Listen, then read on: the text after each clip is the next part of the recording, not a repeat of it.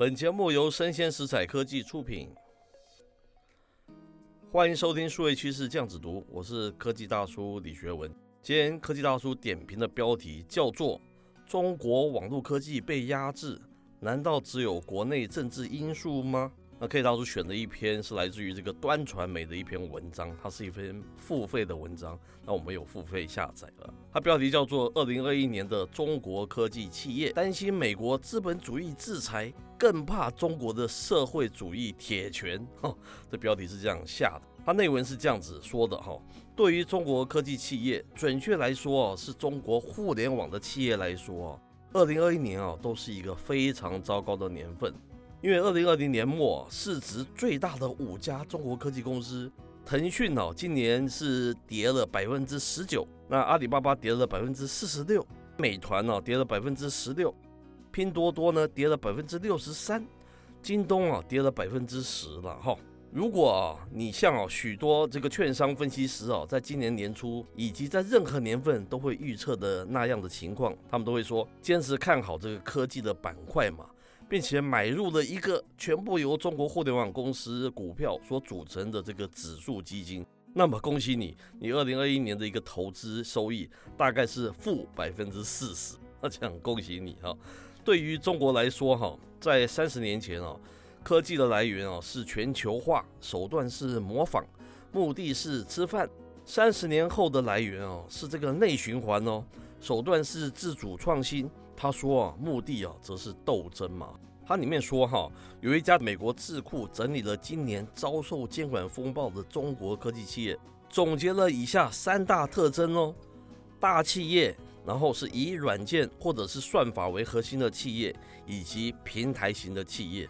这样子的描述哦，符合直觉哈，因为互联网公司以及软科技正在遭受唾弃了。其背后的资本啊，被打上了作恶这样子的一个标签呢。基本上你能想到的一切坏事啊，都是由这些公司干的哈。那新的宠儿则是以这个半导体为代表，动辄自称是国之重器的这个硬科技公司。中国科技企业啊，首先在这个软科技领域啊找到突破。第一批崛起的这个科技企业，全都是互联网公司嘛。他讲的是过去了哈，是这个禀赋和环境互相选择的结果。所谓这个禀赋啊，就是你天生具备的。他说啊，联想的这个茂功记的一个路线哈，在今天被认为是不思进取啊，一个取巧的表现。但是回到历史啊，这样子的选择，在当时中国这个起步晚啊，缺人才啊，没有技术啊，但是有劳动力啊，有市场，有贸易的情况下，它是一个无可争议的选择嘛。当时的选择是这样，但现在啊，时移境迁嘛，这样子的公司在今日。反而变成是被打击的一个资本主义企业的代表，政策的这个急转急停，所有人都看在眼里。他是这样说的啦。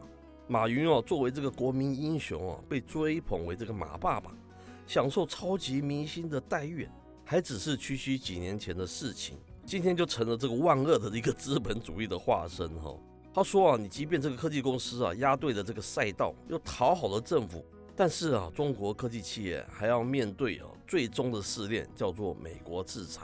好，那可以大叔文章就介绍到这里了。有兴趣的你可以去读读。好，我觉得它主要前半段在说明中国对科技业啊以前如何的吹捧，现在是如何的两套标准的被打压，都是由于国内政治因素使然。这是他第一段的一个简要。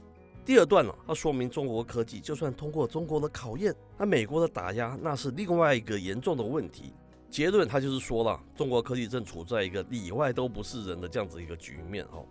科技大叔之所以介绍此主题，是因为这个议题非常有意思，但是我对内容哦却是不一定置可否了，或者是说啊，我觉得他可能只说对了一半。怎么说呢？因为之前啊，科技大叔写过一篇文章啊，说中国高层啊打击游戏等等网络科技产业是不智的嘛？为何？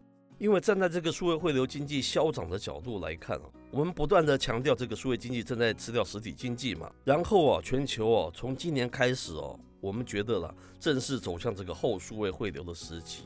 那数位内容啊以及应用啊，它将会是前所未有的影响下个十年的数位经济走向。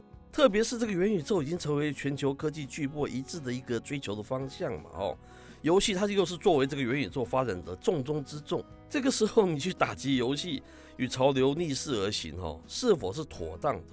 但是啊，科技大叔只说了一半。难道这个道理中国不懂吗？他为何要如此做？哈，你知道近年啊，大家都注意到这个美中贸易战的一个真正的关键背后其实是科技战了，哈，而且应该是一个非常持久的战局。无论你美国的总统是换谁来做，但是啊，大家却没有去思考哦，中国发展网络科技啊，真正的关卡到头来是什么？半导体跟作业系统嘛。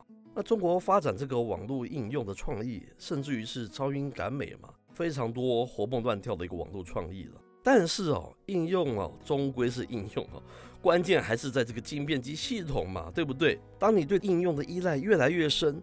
那你未来就越是受到美国的钳制嘛，所以中国回到一个基本练功，重视这个硬科技半导体，是不是才是他们的长久之计呢？哈，结论呢，科学大叔要说啊，上述的文章太偏重从国内政治的角度来评断，我不能说它完全是错的，但是他却忘了国际美中政治的斗争才是更为凶险。我是从这个国际政治的角度来看的，难道不是这样吗？好。那以上内容播到这边告一段落，我是科技大叔李学文，我们下回见喽。